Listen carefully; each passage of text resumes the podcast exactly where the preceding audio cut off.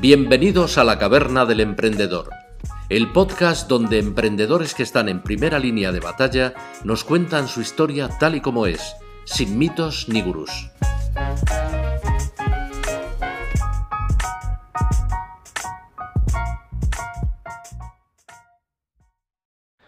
Hola, buenos días, buenas tardes, buenas noches a todos. Bienvenidos de nuevo otro día más a la Caverna del Emprendedor. Mi nombre es Alberto Bordegé, eh, soy fundador y CEO de Evergreen Oak, una boutique financiera especializada en startup. Hacemos básicamente toda la parte aburrida de llevar una empresa. Em, conmigo hoy no está Ismael otra vez porque está siendo una locura el Black Friday, la verdad. Es una, es una pena que no se haya podido unir pero, pero me ha dicho que era imposible, que está todos los días hasta las 12 de la noche y que no tenía ni un segundito para, para hacer la entrevista. Eh, pero bueno, eh, ya se le acaban las excusas, aunque bueno, de cara a Navidad está complicado el asunto, pero ya creo que no le voy a dejar otra vez escaquearse aparte de eso, eh, contaros que hoy vamos a tener a un invitado muy especial que nos va a hablar de dos startups. Ahora lo presentaremos. Quedaros por aquí y estaros atentos. Y, básicamente, eh, como siempre, recordaros eh, las cosas del directo que tenemos. Estamos en Twitch, estamos en YouTube. Eh, hoy, como veis, estamos estrenando escenas del OBS nuevas, la verdad, todos los días, cada día un poquitito mejor, tenemos que seguir mejorando y estamos estrenando unos mini focos de, Amazon del Black Friday que nos llegaron. Eh, podéis, tanto en YouTube como en Twitch, si estáis viendo el directo, hacer preguntas. Eh, no cortaremos la entrevista, pero al final sí que hay un espacio para que le preguntemos nosotros al invitado. o sea que dejadnos cosas en el chat. Eh, luego subiremos el vídeo y el audio tanto a YouTube como a las principales plataformas de podcast, Evox, Apple Podcast, Spotify, etc. Y bueno, como siempre, agradecer a Impact Hub Zaragoza su apoyo, porque la verdad es que se están portando genial con todo el tema de las redes, ayudándonos a promocionar esto, ayudándonos a organizar, mejorando poquito a poco. Así que nada, gracias para ellos. Son una red de emprendedores muy chula. No solo si estáis en Zaragoza, sino fuera también. Podéis contar con ellos y uniros para no emprender en solitario. Y no os voy a entretener mucho más porque si no todos los días nos pegamos un montón de rato hablando sobre nosotros mismos y creo que no estáis aquí para esto, ¿no? Así que sin más dilación voy a presentar a Alfonso, eh, que es el antiguo CEO y fundador de Cercana y también es ahora eh, funda, cofundador y CTO de Park for This. Así que, Alfonso, te enchufo el audio. Te invito a entrar. Hola, buenos días, ¿qué tal? ¿Cómo estamos? Buenas, gracias por invitarme. Muchas, muchas gracias por venir, lo primero, la verdad. Eh, sabemos que estáis bastante liados estos días, pero, pero bueno, o sea, te queríamos invitar, queríamos que vinieses, que nos contases tus dos, las dos empresas que has tenido, que nos contases un poquito quién es Alfonso y, bueno, pues eh, gracias, tío, gracias por hacernos este huequecito. Ah, lo he dicho, yo encantado de, estar aquí contigo, de volver a reencontrarnos, así como mini background, nos conocimos hace, ni me acuerdo, pero como cuatro años. Cuatro o cinco años, sí, muchos años. Sí, sí, sí, nos conocimos hace muchos años, pero bueno, luego cada uno hemos llevado un camino en el mundo de las startups, ¿no? Él se ha ido por un lado, se fue a Barcelona, yo a Valencia, exacto. Y el otro día dije, ostras, Alfonso lo tenemos que traer porque además de ser un crack, eh, tiene dos proyectos que contarnos, ¿sabes? Que lo veo súper interesante. Pero bueno, cuéntanos un poquito, ¿quién es Alfonso? Mira, pues eh, básicamente yo empecé ¿no? en todo el mundo del emprendimiento, más que nada lo tenía en la cabeza desde que empecé la universidad. O sea, yo entré en el, bueno, Zaragoza en el CPS, yo soy ingeniero informático, y a mí me marcó dos cosas. O sea, nada más entrar en la, en la carrera, lo primero que nos trajeron el primer día, ¿no? Como dos ejemplos de éxito de, personas que habían pasado por, por el CPS. Y las dos, su, su éxito, digamos, era que estaban trabajando en una gran empresa. Claro, yo pensé, digo, hostia, mm, no sé, no, no, no era mi modelo, ¿vale? O sea, yo no me veía toda la vida trabajando en un sitio, ganando dinero para un día morirme y ya. Yo pensé, digo, ostras, quiero hacer algo distinto. Unos años después me metí en una asignatura por casualidad, de estas que te dicen, hostia, métete que es muy fácil, que la prueba si no tienes que hacer nada. Bueno, historia de la tecnología. Básicamente el profesor era un hombre que había tenido varias empresas y entonces lo que intentaba era él precisamente evitarnos ¿no? el, el concepto que teníamos simplemente en la universidad, que nuestro único camino era ese, el meternos en la empresa grande. Nos metió en el mundillo del emprendimiento. Total que al terminar la universidad montamos la primera empresa con, con un par de amigos de, de la uni de, de, desarrollo, de desarrollo de, pues, aplicaciones para, para, clientes. Total que, bueno, pues entramos en Zaragoza Activa, entramos un poquillo en todo el, en todo el ecosistema ahí en, ahí en Zaragoza. Y a raíz de un par de premios que ganábamos y tal, pues surgió este proyecto, surgió, surgió cercana. Básicamente habíamos trabajado en, para un cliente haciendo una aplicación. Básicamente eh, localizábamos en tiempo real corredores en alta montaña. El típico, la típica trial de más de 20 kilómetros y tal, que claro, no puedes poner a gente del, del staff durante todo el recorrido, pues localizábamos dónde estaban los corredores, primero por si había algún problema. Si alguien, yo qué sé, tenía un accidente o lo que fuera, que al momento pudiera alguien ir a ayudarle. Y segundo, para la gente que estaba en casa, ¿no? Que lo pudieras ir siguiendo. Total que a raíz de esto dije yo, joder, pues esto para un familiar mío, para mi tía, estaría genial. Una persona mayor, ¿no? Que vive, que vive sola, en, vivía en Madrid no, no tiene familiares cerca, ¿no? Y es autónoma, mm, no tiene ningún mayor problema físico, o sea, puede hacer una vida normal y corriente, pero claro, tienes el miedo de que le pase algo, ¿no? Pues una persona mayor, se le puede ir la cabeza, se olvida de dónde vive o lo que sea, puede seguir haciendo esa vida normal, pero sí que necesita un mínimo apoyo, ¿no? Y entonces está lo típico, el botoncillo este de emergencia. Mm, claro, funciona, está guay, ¿no? O sea, tú lo pulsas y llamas a emergencias pero no sé a ti, eh, a mí francamente no me hacía mucha gracia, no me haría gracia el tener que ir el botoncillo, a mí, a mi tía no le daba la gana, porque era un cacharro para viejos, básicamente decía, esto es una cosa para viejos, no me da la gana y nunca lo llevo. Entonces decidimos, pues, lanzar mmm, un poco a nivel personal cercana. Básicamente o la sea, idea que pas pasasteis de, de, montañeros a eh, personas... Eh...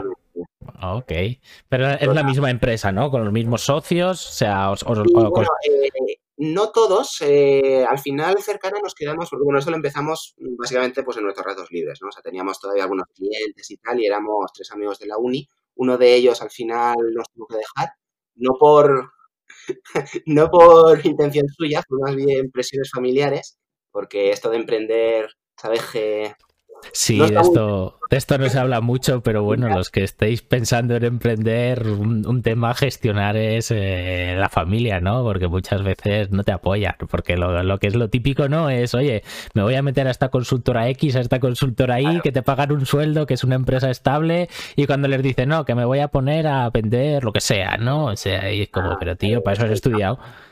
Sí, claro. O sea, a día de hoy, no ocho años después, mi abuela me lo sigue diciendo, en plan, mira, yo no sé qué haces. Yo cuando te, cuando te presento a mis amigas, yo no sé qué decirles, que, ¿en qué trabajas? No, pero es verdad, o sea, es una cosa, digamos, que tienes que tener en cuenta, ¿no? Pero hay que decirlo, o sea, a mí siempre me han apoyado muchísimo mi familia, mi, mi madre. Si no hubiera sido porque en los primeros años básicamente estaba viviendo en su casa, yo no habría llegado hasta aquí. O sea, te quiero decir, el apoyo es, desde el principio siempre ha sido genial el poder contar con, con ella.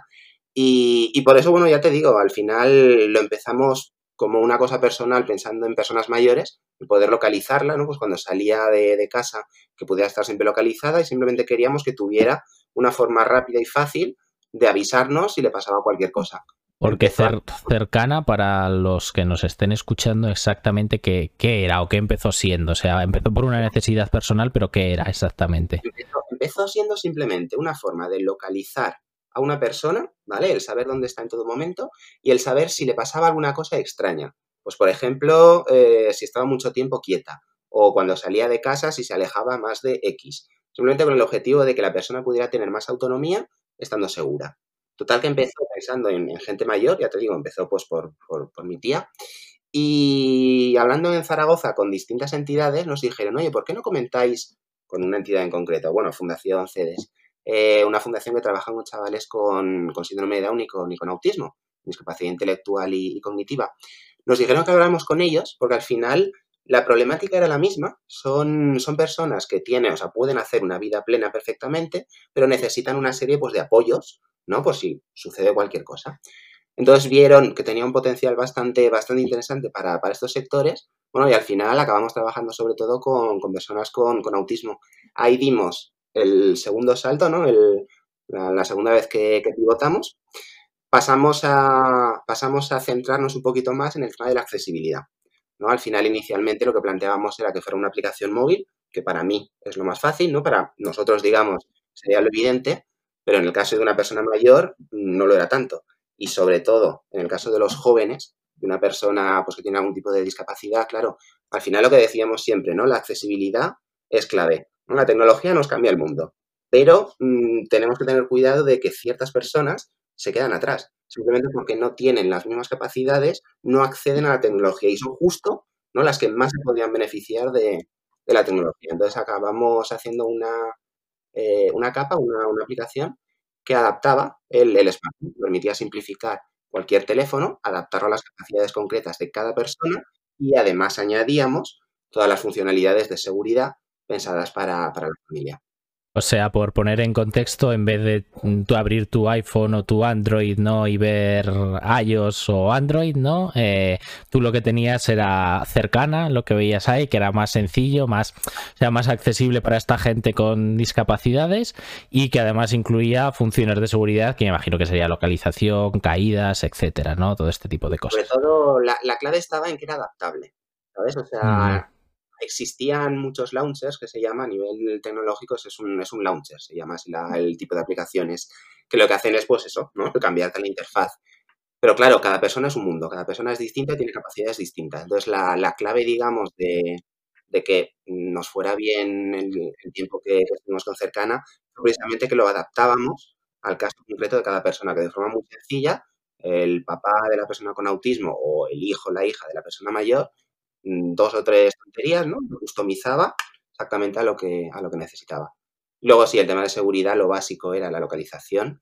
Eh, luego, sobre todo, la detección temprana.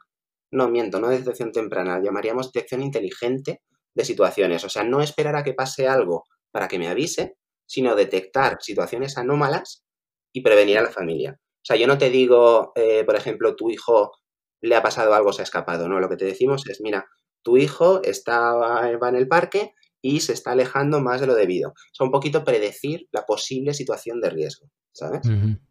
No, muy, interesante. O sea, que al final lo que hacíais era, lo primero, permitir a esa persona con discapacidad usar la tecnología que usamos todos y que damos por hecho ya todos, y luego además incorporando funciones de seguridad, ¿no? Y esto sobre todo lo hacíais en colaboración con asociaciones, me has comentado, ¿no?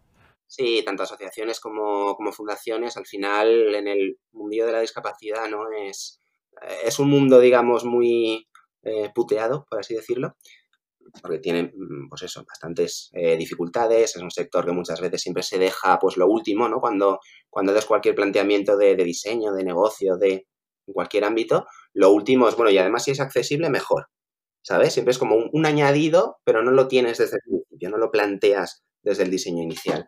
Entonces tuvimos bastante buena, buena acogida, eso pues siempre estamos muy agradecidos, ¿no? Que sin, sin el apoyo de distintas entidades que, nos ayudaron a, pues bueno, al final a crear una solución que les fuera útil para ellos, ¿no? No, no lo habríamos logrado. Y, y porque cuál era el cuál iba a ser el modelo de negocio. Esto se fundó en 2015, me has dicho antes, ¿no? Cercana, estuviste durante bastantes años trabajando en ello. Ahora, ahora me cuentas cómo, cómo evolucionó. ¿Cuál, ¿Cuál, era el modelo de negocio detrás de detrás de este launcher? Inicialmente planteamos que fuera un, B2C, ¿no? que directamente la, familia pagara por, el servicio como un SaaS, eh, básicamente una suscripción, una suscripción mensual. Lo fuimos pivotando eh, y al final lo que más nos terminó funcionando fue una especie de B2B2C, es decir, al final, como decíamos antes, ¿no? las entidades sociales, las asociaciones, fundaciones, son las que conocían a las familias, conocían a los usuarios, pues por ejemplo, una psicóloga del centro había estado con tu hijo toda su vida, si esa psicóloga te recomendaba, oye, esta aplicación, si la usas de esta forma, que nos hacían de, prescriptores. Ese fue el primer modelo que, nos empezó a funcionar mm, bastante, bueno, dentro de lo que cabe nos funcionó bastante bien. Y luego, sorprendentemente, acabamos vendiendo hardware, acabamos vendiendo teléfonos.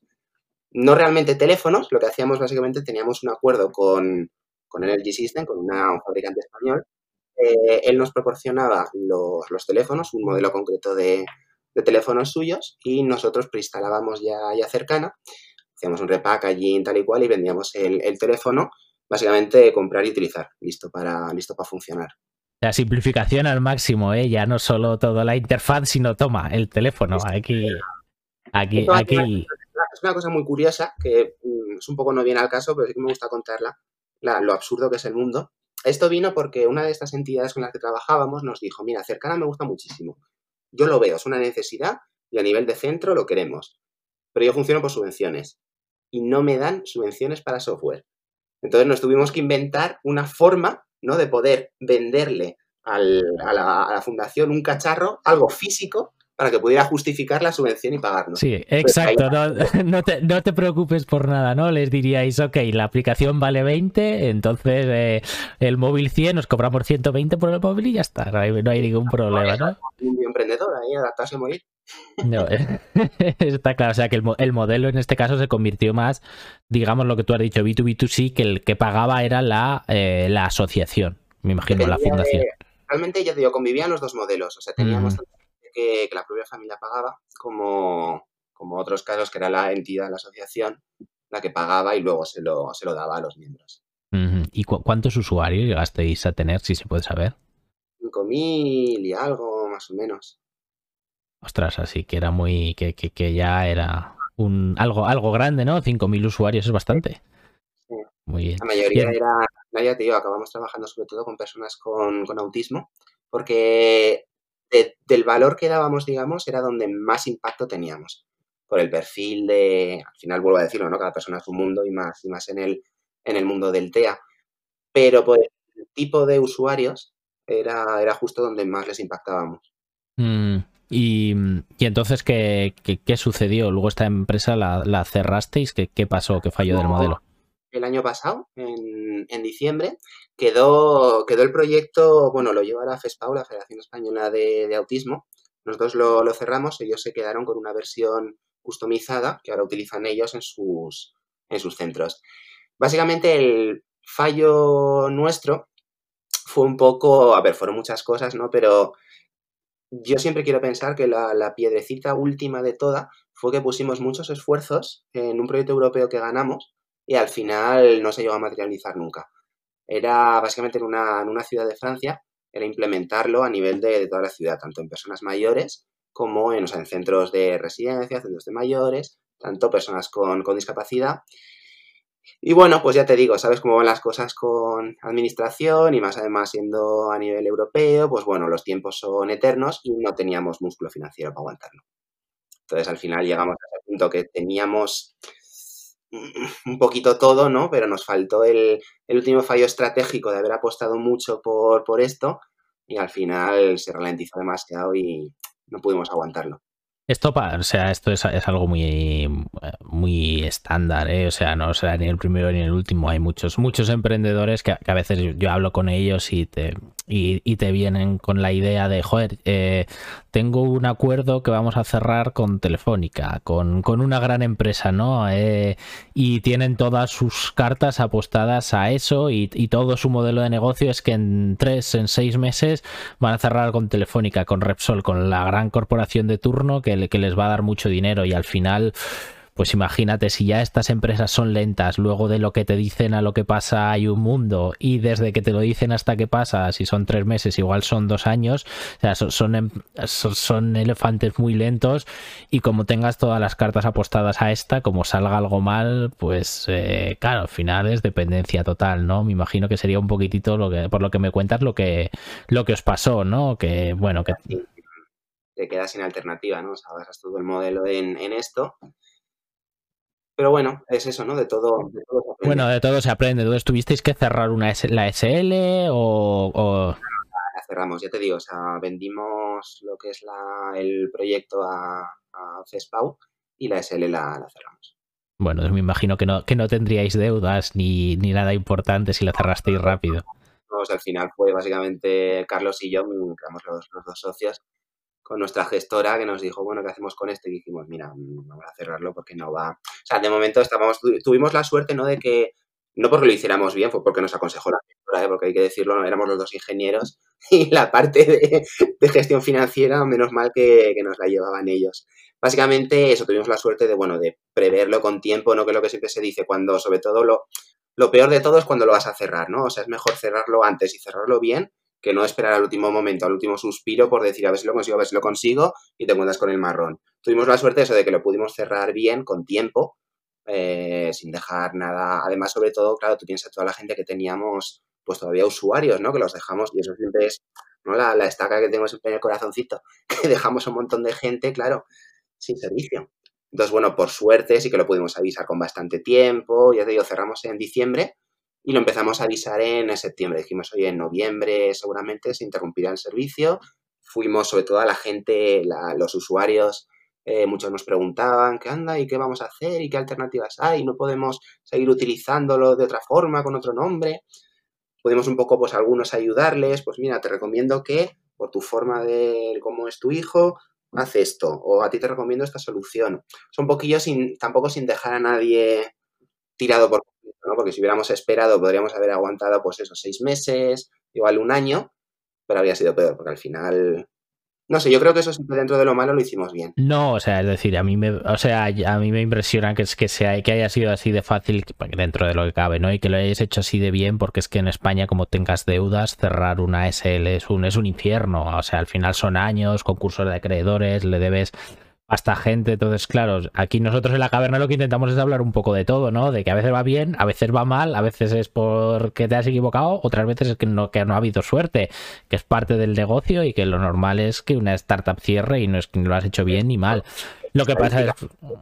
Estadísticamente lo más probable es que falles, o sea, eso es la realidad, no lo quita nadie. Exacto.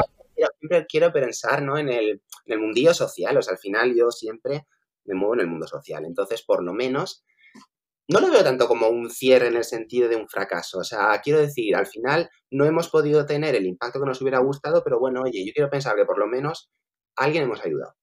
Hombre, empezasteis, empezasteis algo, algo importante y llegasteis a muchos usuarios, por lo que me cuentas, luego se quedó eh, dentro de la fundación esta, se quedó parte del proyecto, que igual no pudisteis eh, mantener el servicio al 100%, pero seguro que buena parte de los usuarios eh, seguirán usando cercana o como se llame ahora muchas veces ves a emprendedores que, que, ostras, que empiezan a firmar avales personales eh, para una startup que lo más probable es que, quiebre, que, porque, pero por estadística, como tú comentas, ¿no?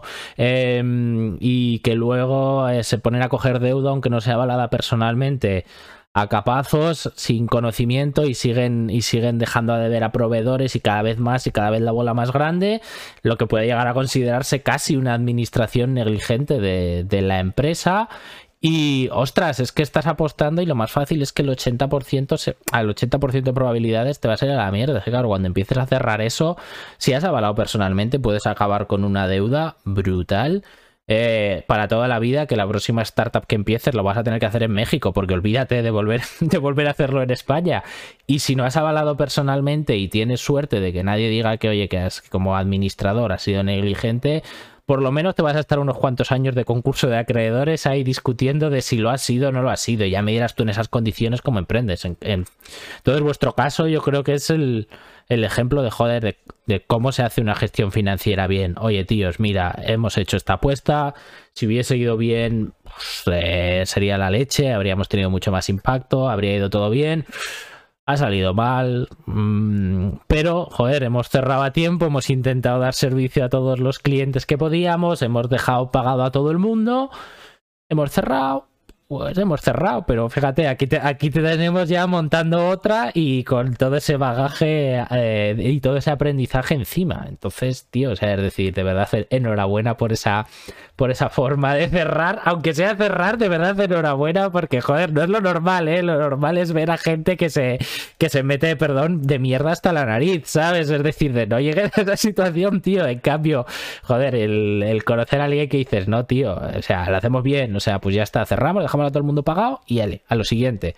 Está guay. Y entonces a lo siguiente es a lo que vamos. O sea, es decir, em, el servicio sigue ahí para gran parte de los usuarios, la SL ya no está, bueno, pero ahora pues tú estás a full con, con otro proyecto que cuéntanos un poco qué es y cómo llegaste a ese proyecto. empezamos Park for This. Realmente lo empezamos incluso a la vez, ¿no? Lo que te decía cuando ya comentamos Carlos y yo que, bueno, que teníamos que ir cerrando, pues empezamos a plantear un poco de las cosillas y tal. Yo conocí a, mi socio actual, Carlos, eh, que él es una persona con, discapacidad, con movilidad reducida. no va ni en silla de ruedas ni nada, simplemente es que tiene bastante problema para, andar. Y yo no tenía ninguna experiencia, así que por suerte no, no conozco a nivel personal mío de, familiar ninguna persona con, movilidad reducida. Y él me contaba el problema suyo. Eh, va en coche, ¿no? Él ha trabajado siempre, pues, dos años en empresa grande, llevando eh, de comercial, llevando cuentas, cuentas grandes, cuentas corporate y administración. Entonces, claro, tenía que viajar mucho. Siempre le pasaba que cuando iba a una, una ciudad o un municipio que no, que no conocía, no sabes dónde puedes aparcar. Una cosa tan sencilla como esa, no sabes dónde están las plazas reservadas para personas con movilidad reducida. Y al final lo que decimos siempre, o sea, para mí, si cuando yo estoy planificando pues, mis vacaciones o, simplemente por trabajo estoy planificando mi, ruta, si no puedo aparcar cerca del destino, pues hombre, es, una, ¿no? es un fastidio, pero tampoco pasa nada. Pero es que para una persona con movilidad reducida, el no saber si va a poder aparcar cerca, si, si el destino es accesible, es que es la diferencia entre el tener autonomía o, el tener que quedarse en su casa. Entonces empezamos esta, esta plataforma, Parfordis, como un Google Maps para personas con movilidad reducida. La idea es tener localizadas el dónde están las, plazas de aparcamiento reservadas y a raíz de esto vimos la otra gran problemática que tenemos en, el mundillo de la, movilidad con personas, eh, para personas con discapacidad, que es la normativa. Resulta que todo esto comienza en el año 98 en 1998 con una recomendación de la Unión Europea, recomendación, que lo que dice es que las personas con movilidad reducida pues les debería dejar aparcar en cualquier sitio donde, atención, no molesten al tráfico. ¿Dónde es eso? Claro, imagínate, ¿no? Pues en Suecia, en Alemania, en... Bueno, ahora ya no, te iba a decir en UK, pero ahora ya no eh, en cómo lo han tratado allí, a cómo se está tratando pues en España, en Portugal, en Italia. O sea, es que ya no solo en cada país, es que dentro de cada país, en cada municipio, hay normativas distintas. O sea, aquí en Barcelona eh, se puede aparcar con la tarjeta esta europea de, persona con, discapacidad, se puede aparcar, pues, por ejemplo, en zona azul sin pagar. El, otro día en, un pueblo de, Alicante eh, aparcamos en, en zona azul y nos pusieron una multa porque resulta que es que en ese pueblo no está permitido. Habían sacado el, ayuntamiento, ¿no? Una normativa que no está permitido aparcar. ¿Qué pasa? Que muchas veces se están cometiendo estas infracciones simplemente por la falta de información. ¿no? Y lo que decimos es, hostia, yo no quiero tener que, si hago una ruta por tres, cuatro municipios, yo qué sé, pues en la Costa Brava, ¿no? Me voy en, en verano a hacer una ruta. Yo no quiero tener que estar, primero, buscando a ver dónde están las plazas. Y segundo, yendo página, mm, página de ayuntamiento por página web de ayuntamiento buscando cuál es la normativa. ¿sabes? Y leerme las páginas de lenguaje burocrático, que eso no hay Cristo que lo entienda, para saber si puedo aparcar o no con el coche, si puedo llegar a mi destino. Eso, eso te iba a decir, que me imagino las, las páginas web y las ordenanzas municipales, mucha user experience esas web no tendrán, ¿no? hay que decir, hay que decir, no romper una lanza por una vez por, la administración, que algunas ciudades, por ejemplo, Málaga lo tienen muy bien. Málaga tiene un visor, tú entras en, la web y tiene un visor de un mapa de la, de la ciudad donde te da pues un poco todos los recursos, ¿no? Rutas de autobús, eh, parkings privados, zonas azules, no sé qué, plazas de aparcamiento, ¿vale? Pues muy guay, cojonudo. Estás en Málaga y tienes toda la información, ¿vale? Me quiero ir a Fuengirola. Mira toda información. El problema está en que muchos de estos, por no decir todos, los proyectos que se están haciendo actualmente, hay eh, fondos en EDUSI se llama o Red.es, hay fondos europeos que están enfocados en Smart City. Ahora están haciendo muchos proyectos en, Smart City, pero se hacen centrados en la ciudad. O sea, al final se hacen pensando en dar un servicio a la ciudad. El objetivo de Par 4 es todo lo contrario, ¿no? Es hacer una, una plataforma centrada en el usuario, no en una única ciudad, sino en el usuario. Claro, es lo que tú comentas, ¿no? Que si tú vives en la ciudad Málaga, digámoslo, y te mueves solo por Málaga, pues ya te conoces la normativa, te conoces dónde están las plazas, pero eso no es el objetivo, ¿no? Estamos a nosotros, yo por ejemplo estoy acostumbrado a Google Maps o a TomTom, el que tenga el GPS antiguo o a lo que sea, que te dice dónde ir, dónde tiene los parkings, por dónde hay coches y todo eso ya igual que en el caso de Cercana, ¿no? Esa parte tecnológica la damos por hecho. Lo que no damos por hecho es que, claro, si tienes una discapacidad y no puedes aparcar a 5 kilómetros o en un parking que tengas que bajar tres pisos sin ascensor, Ostras, pues igual es más difícil que que simplemente el GPS te lleve. Me imagino que van por ahí los tiros, ¿no? Que, que el GPS te lleve hasta el destino, no, claro, ¿no? el problema es ese, o Google me da la información para llegar a mi destino, que está genial. Pero claro, y si llego al destino y resulta que es que no puedo salir de mi coche, o sea, una cosa tan sencilla como eso la vemos muchísimo. Eh, incluso imagínate que está la plaza, ¿no? Está la plaza bien situada, la plaza reservada. Total, que te han plantado al lado de la plaza un cubo de basura o un macetero. ¿Cómo sacas la silla? No puedes. Eso lo vemos así de veces. Hemos implementado, de hecho, una funcionalidad que es específicamente eso, permitir a los usuarios avisar, ¿no? El notificar incidencias cuando se ven estas cosas. ¿Para qué? Para poder avisar al ayuntamiento, a la autoridad competente, porque esa es otra. Si tú te encuentras con eso o te encuentras con una infracción, ¿a quién llamas? Que no lo sabes. A la policía municipal, igual en ese municipio no lo lleva la, la policía municipal, porque también cambia en cada sitio. ¿Sabes? O sea, al final lo que intentamos también es hacer esta interacción de participación ciudadana de forma lo más ágil posible. Porque el modelo de negocio, o sea, es decir, entiendo que esto es como una especie de, de Google Maps o no tiene nada de navegador. Sí, sí, sí, sí, totalmente. Implementamos también el, el navegador. Vale, o sea, tiene navegador, que me imagino que usáis Google Maps o el que, el que toque, ¿no? Y, luego además tenéis toda esta capa de funcionalidades específicas para, para el usuario con discapacidad, ¿no? Al final, de todas formas, el, valor principal de, de Par4Dis lo tenemos en la base de datos. A nivel tecnológico, realmente, pues bueno, una plataforma. No hemos reinventado la rueda, no hemos, ¿sabes? No es bioquímica. Al final el valor está en, en esta información. O sea, es que es absurdo, es absurdo realmente, pero es que somos la primera base de datos, no solo a nivel español, a nivel europeo, que tiene esta información, que es que debería de estar ya disponible. ¿no? Lo, primero que, lo primero que yo pensé cuando, cuando hablaba con Carlos y me lo decía es, a ver, no me cuentes milongas, esto existe. O sea, no puede no existir. Pues no existía. Sorprendentemente no existía. O sea, que, hace, que estáis haciendo algo nuevo. ¿Y cuál, es, cuál sería el modelo de negocio de la aplicación? Hemos implementado un modelo que hemos validado B2G, que es lo primero que piensas es, uy, Dios santo, B2G.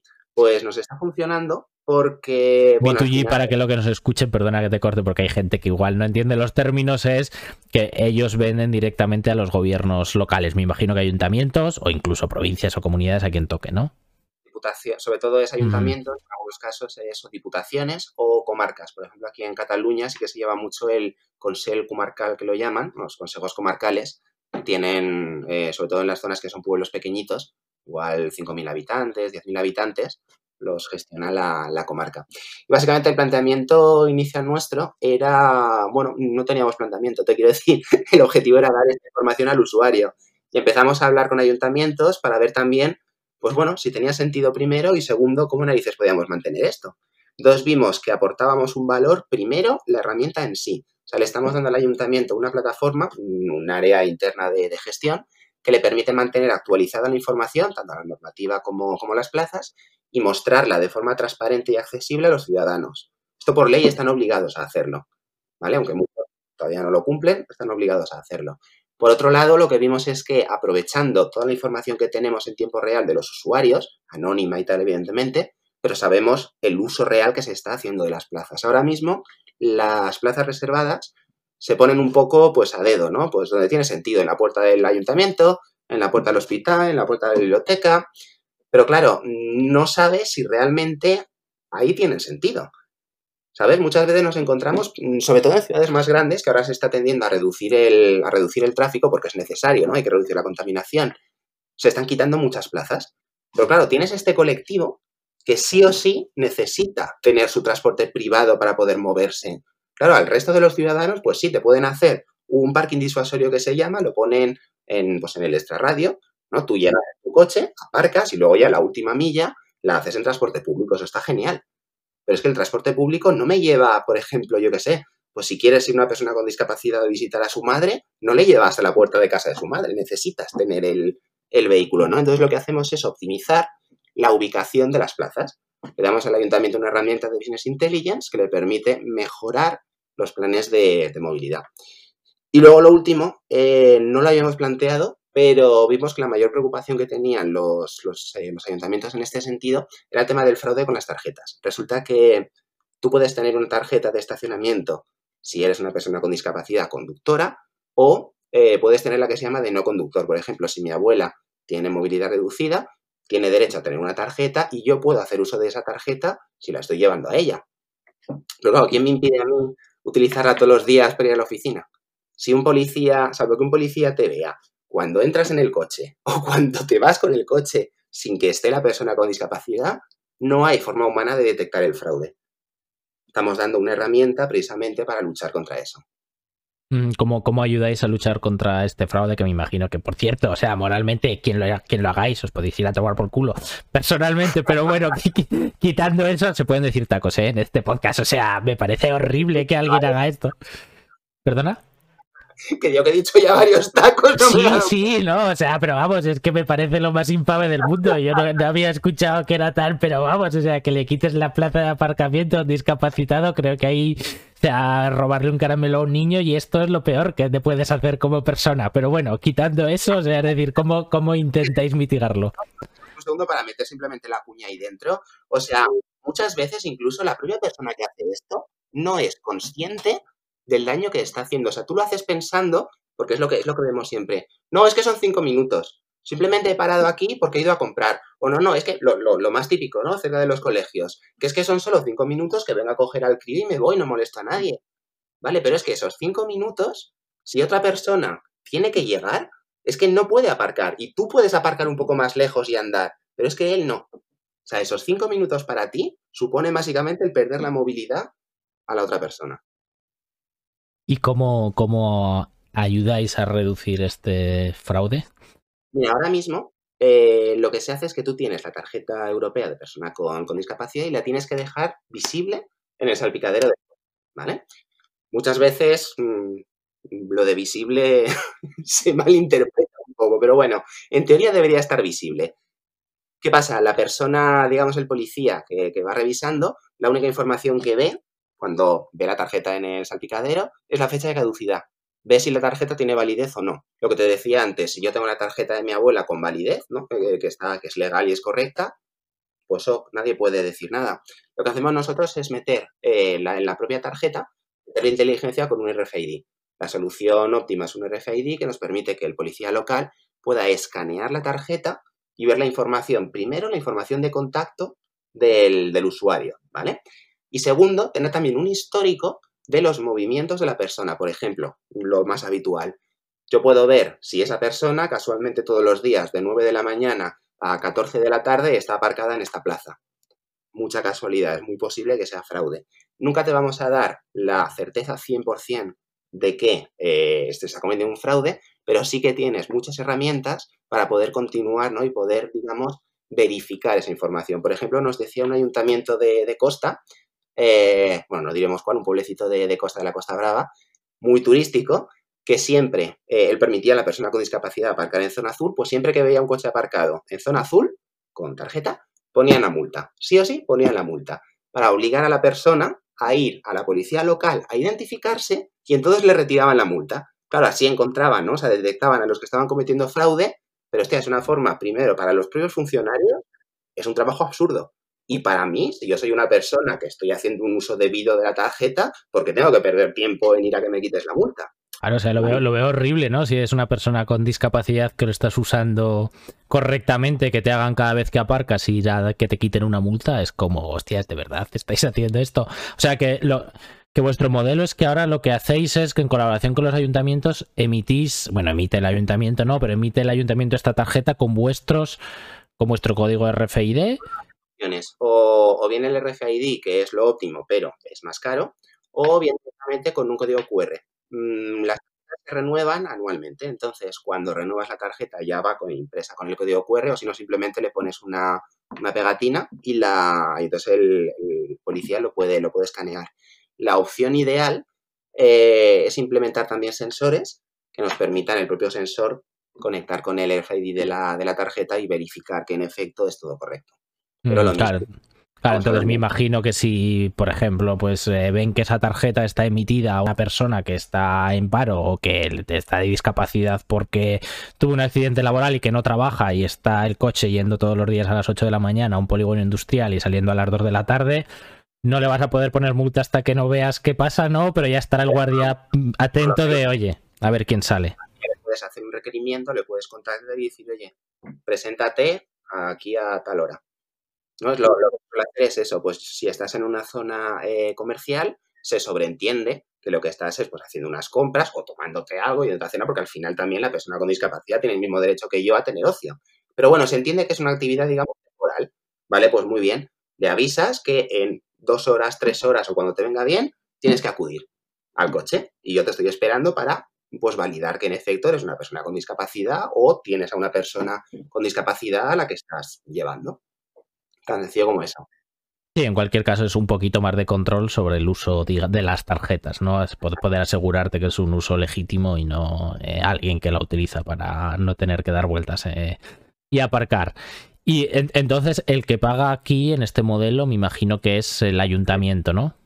Sí. vuestro, vuestro cliente como tal, el que paga es el ayuntamiento, el usuario es tanto el ayuntamiento como el cliente final que tiene la aplicación con su navegador. Está implementando también otro modelo B2B, para, sobre todo con empresas de, gestión de, parking, pero de momento el modelo core es el, son los ayuntamientos. ¿Y se puede saber cuántos ayuntamientos tenéis? Que, o sea... La, bueno, el número exacto eh, sin más, pero vamos, tenemos 130 ayuntamientos en la plataforma. Depende, de, depende mucho del, del, del tamaño, claro, o sea, no puedes pedir lo mismo a Madrid y Barcelona que a un pueblecito pequeño de 10.000 personas, ¿no? Lo que hacemos es siempre intentar adaptarlo a, la población. Porque volvemos a lo mismo, lo normal sería pensar, vale, pues lo, normal es que hagas un pricing basado en el número de plazas que tiene el ayuntamiento. No se sabe. La mayoría de los sitios somos nosotros, a través de nosotros, mejor dicho, los que hacemos el, mapeo del, del, ayuntamiento porque ni siquiera tienen la información de cuántas plazas tienes y de dónde están las propias plazas. O sea, que esto que alguien las va pintando, pero luego no se acuerda de contarlas, ¿no? Pasa, mucho, o sea, se, hizo hace 15 años, ¿no? Alguien hizo el plan de movilidad y pues bueno, sí, se pintaron las plazas y como mucho, pues igual una persona tenía un listado en un Excel y, y esa persona se jubiló y ahí se quedaron. Y ahí se quedaron, ¿no? Bueno.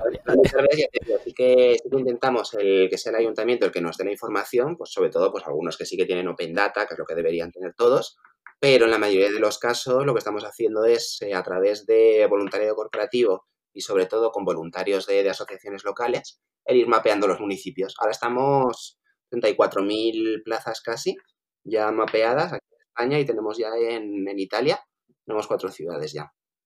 Ah, qué guay. ¿Y cuántos usuarios tenéis finales, no clientes? O sea, no, perdón, no eh, ayuntamientos, sino usuarios finales.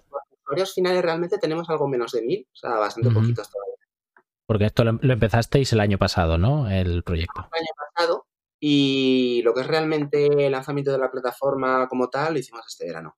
Ahora de momento está versión web y versión en Android. Ahora, si Dios quiere, mejor dicho, si Apple quiere, en un par de semanas estará ya la versión de, ellos. de momento está eso, Android y, web.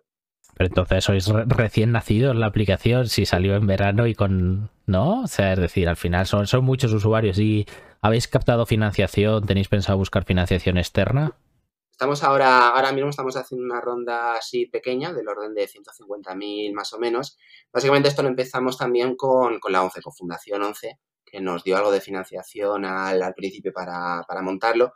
Y ahora estamos en la aceleradora suya. Claro, al final el tener a la 11 detrás, pues no solo te abre muchas puertas y te ayuda a llegar al, usuario final, sino que, bueno, te da bastante, nos, ha permitido no tener bastante repercusión y gracias a eso hemos podido crecer bastante rápido. Nos hemos centrado al principio, ya te digo, desde el año pasado, primero en validar el modelo, en ver que el modelo de negocio tenía sentido y, en verano es cuando ya lo lanzamos y empezamos a pues, hacer algún piloto con, la 11 y a, buscar usuarios, sobre todo lo estamos haciendo gracias a, de nuevo, a asociaciones locales, que son quienes están ayudando ¿no? y quienes están en contacto día a día con los usuarios. Bueno, eso, la verdad es que la, aceleración que estáis teniendo es bastante interesante. Si ya desde verano ya tenéis casi mil usuarios y 120 ayuntamientos como clientes más los que estáis mapeando, la verdad es que está, está yendo muy rápido. Eh, seguro que a, qué valoración, por si nos escucha alguien que sea inversor, ¿a qué valoración estáis buscando la ronda? Un millón, un millón doscientos cincuenta. Premoni, ¿no? O post. No, no, pre. Vale. Bueno, por quien sepa, bueno, esto no lo vamos a explicar, pero bueno, hay una diferencia entre pre-money y post-money, es que la empresa eh, te da un porcentaje de participación dependiendo de, de lo que has puesto y de lo que vale la empresa antes, antes de que pongas el dinero, ¿no? Eh, vale, eh, la verdad es que me queda bastante claro, me parece un proyecto muy chulo. Si quieres, vamos a pasar ya a lo que nosotros llamamos eh, la ronda de preguntas finales, que si has escuchado algún podcast de los otros que tenemos, ya vas sobre aviso de que te vamos a preguntar. Si no has escuchado, pues bueno, mala suerte. Vale, la, primera es, sencilla y compleja, porque es. Em, esto lo ven sobre todo emprendedores, o sea, gente que, está pensando en emprender, etc. Em, ¿Qué le recomendarías o qué te habría gustado que te dijeran antes de empezar a emprender? Eso que digas, hostias, esto no me avisaron, o ostras, aunque me avisaron, les aconsejaría hacer esto para que les vaya bien. Mira, sí que me lo avisaron, y yo creo que nos lo han avisado a todos y es lo primero, mm, lo más importante que te dicen. Eh, una persona, no recuerdo quién, me dijo y me lo marcó de esta forma. Cuando saques tu producto al mercado, si no te da vergüenza, es que lo has sacado demasiado tarde. O sea, básicamente, mm, un fallo que tuvimos nosotros con, con Cercana, claro, siendo además ingenieros, pues hicimos una plataforma a nivel técnico cojonuda, pero luego realmente vas a hablar con el usuario final y te dice, mm, vale, si yo solo quiero pulsar este botón. O sea, al final es lanza rápido y testea. O sea, no puedes hacer un producto que te guste a ti. Tienes que ser, tienes el usuario el que te diga qué es lo que quiere. 100% de acuerdo, o sea, estoy totalmente de acuerdo. Muchas veces hablas con, con emprendedores y y te vienen que llevan un año con el desarrollo, sobre todo los que no son tecnológicos, ¿eh? pero los tecnológicos también, pero los que no son tecnológicos y que han contratado a un desarrollador o a una agencia y que les han pagado 20.000 euros por desarrollar una aplicación porque han hecho una encuesta y les han respondido 100 personas que quieren esto, esto, esto y esto. Y es como, tío, te acabas de gastar 20.000 pavos en algo que igual que, lo más probable es que no te sirva para nada, porque una cosa es lo que dice el potencial cliente que quiere y otra cosa es luego lo que usa y lo que realmente quiere y por lo que paga, ¿no? Que supongo que sería lo que os pasaba a vosotros, entonces da igual. Pues el consejo número dos, nunca te fíes. El que te dice, ostras, yo por esto pagaría hasta 20 euros. Igual paga 5 y de milagro.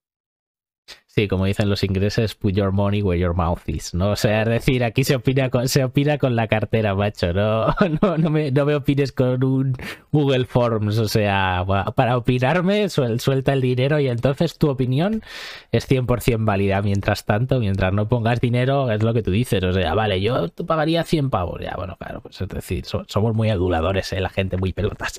Es como, esto, vale, esto tiene mucho valor, esto tiene mucho valor, te pago 100 euros. Pero sí, la verdad es que es, muy buen consejo porque a veces da pena, ¿no? Que la gente pues eh, pone de su bolsillo 20, 30, 40 mil euros, se mete a desarrollar, a montar una SL, a toda esa historia, desarrolla una plataforma de la hostia con perdón, ¿no? Eh, pero que es que luego no quiere nadie, ¿sabes? O sea, es decir, que sí, ¿qué hago con esto? Entonces, pues ahí viene lo del Lean Startup, ¿no? Y el MVP, el producto mínimo viable y todo esto de, oye, prueba, eh, ves modificando cosas, es algo sencillo, lánzalo pronto y prueba, ¿no? Que en este caso es ha sido vuestro caso, ¿no? ¿Cuánto tiempo habéis estado desarrollando? Poquito, ¿no? Nada, realmente, bueno, desarrollando, depende de qué consideres desarrollar. Lo que pasa es que nosotros, como lo desarrollamos internamente, tenemos esa ventaja, ¿no? Hemos estado, pues igual un mes, un poquito menos de un mes para sacar una primera versión y lo pruebas. Esto no me gusta, esto me sirve, haz esto así, haz esto así, lo vuelves un par de semanas, lo vuelves a lanzar. Ahora me gustaba más antes, pues. ¿Sabes? O sea, al final el ciclo, lo que nosotros nos funciona, por así decirlo, es hacer ciclos muy rápidos. O sea, un poquito de desarrollo, lo mínimo, mínimo, mínimo, para que te dé vergüencita la justa y, probarlo y que sea el usuario el que te, el que te lo diga. Está claro, o sea, que los usuarios te digan, oye, aquí me has. Esto es una mierda, ¿no? O sea, decir, entonces sí, eso hay que cambiarlo. Si te dicen que esto es una mierda, ¿no? Y. Tú piensas. Claro, porque dentro de lo que cabe, incluso aunque seas tú el que ves el problema, ¿no? Porque es el caso nuestro, que ves el problema de Carlos, la situación personal y la experiencia suya es muy distinta al del resto de personas. Entonces, igual, si haces una cosa para ti, te sirve a ti, pero es que quien tiene que servirle es la persona que te va a pagar.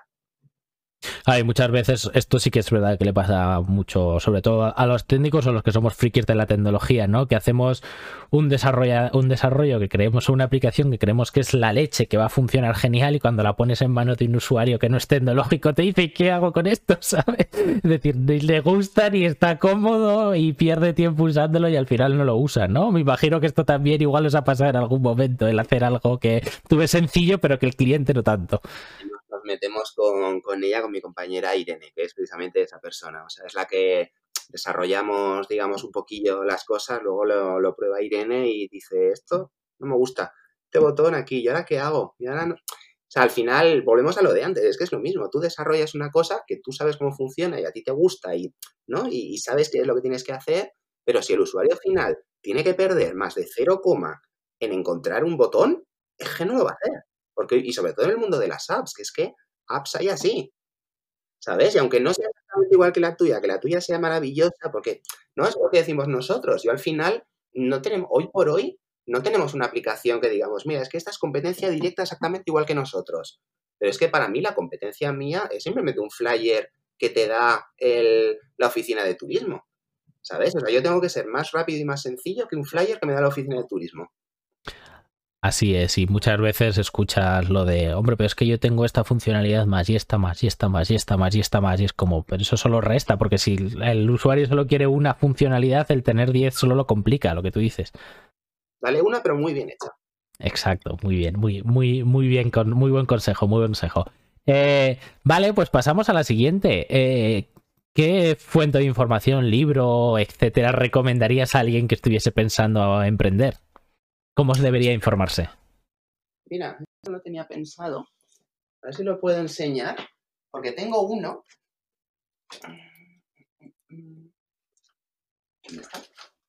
Ay, hombre, pues me ha fallado el... No pasa, no, pasa, no pasa, nada porque luego esto, esto lo ve más gente, eh, lo escucha más gente que la que lo ve en YouTube, así que no te preocupes porque la pérdida no es mucha. Es eh, rompiendo el, el abismo. Lo que no puedo recordar es quién es el autor. Pero vamos, si, buscamos directamente rompiendo el abismo, sale seguro. Básicamente es un compendio de ejemplos de. No es el típico ejemplo de startup pequeñita que luego se ha hecho súper importante, no. O sea, son incluso compañías ya un poco medianamente importantes que te explican los momentos clave de la, de la compañía donde ha habido un problema crítico, crítico, crítico, el cómo lo han, cómo lo han solucionado. O sea, al final yo creo que es lo que, lo que hablábamos antes, ¿no? Que siempre dices, ¿no? Se dice mucho la, los éxitos, las cosas bonitas, tal y cual, pero al final de lo que aprendes es de las cosas feas. La verdad es que un consejo súper práctico. Tiene pinta de un libro muy práctico. O sea, sí que, sí que me lo miraré yo porque, claro, es que compararte con el 1% de los casos que, que, han triunfado, a veces no tiene sentido. A veces es mejor salvarte ¿no? del, del tortazo que en el 99% de los casos tendrás algún punto que, te, que estés a punto de morir. Oye, pues muchas gracias por la recomendación y ya la última, que esta ya es la, la, pregunta egoísta, ¿no? Que es para racanearte el contacto. ¿A quién nos recomendarías entrevistar? ¿Qué emprendedor te, te gustaría haber entrevistado aquí en la caverna? Mira, estoy, estoy colaborando con, con, una, con otra emprendedora, una amiga mía, Pilar Molina se llama, que tiene un proyecto que se llama Beck Advisor. Básicamente, eh, ella se enfoca en ayudar a la típica empresa de recursos humanos que busca eh, becarios, ¿vale? El problema que tiene siempre, ¿no? Que es que, te lo digo porque es una cosa que yo a nivel personal lo he vivido porque era un miedo que yo tenía, ¿no? Lo que contábamos al principio. Yo cuando empecé la universidad siempre tenía la cosa de que no quería trabajar en una gran empresa porque no era mi mundo, ¿vale? Ella lo que se, lo que se, lo que se dedica es a buscar a la, al estudiante la empresa perfecta para empezar su, su carrera, para empezar, digamos, el, el, el ciclo laboral. Qué guay, qué guay. Pues te, te, pediremos que nos introduzcas a ver si se anima, a ver si se anima a venir. Y bueno, hasta aquí teníamos la entrevista de hoy, la verdad, Alfonso. Oye, muchas gracias por haberte pasado por la caverna. Eh, a ver si nos seguimos hablando y, y nos vemos prontito. Perdona, eh, y, y, nada, y que y, y nos vemos prontito y gracias, ¿eh? Lo dicho, encantado, muchas gracias y nos vemos pronto. Hasta luego, chao. Bueno, chicos, Alf es Alfonso, eh, cercana, Par for This, eh, hemos, nos ha contado su historia, nos ha contado su modelo Eh, muy chulo, la verdad. Eh, creo que hoy hemos hablado de cosas muy interesantes que nos hablan normalmente, pues de, cómo pivotar, de cómo cerrar bien una empresa. ha, estado, ha estado genial. a ver si les va muy bien, espero que sí, y se animan a volver al año que viene.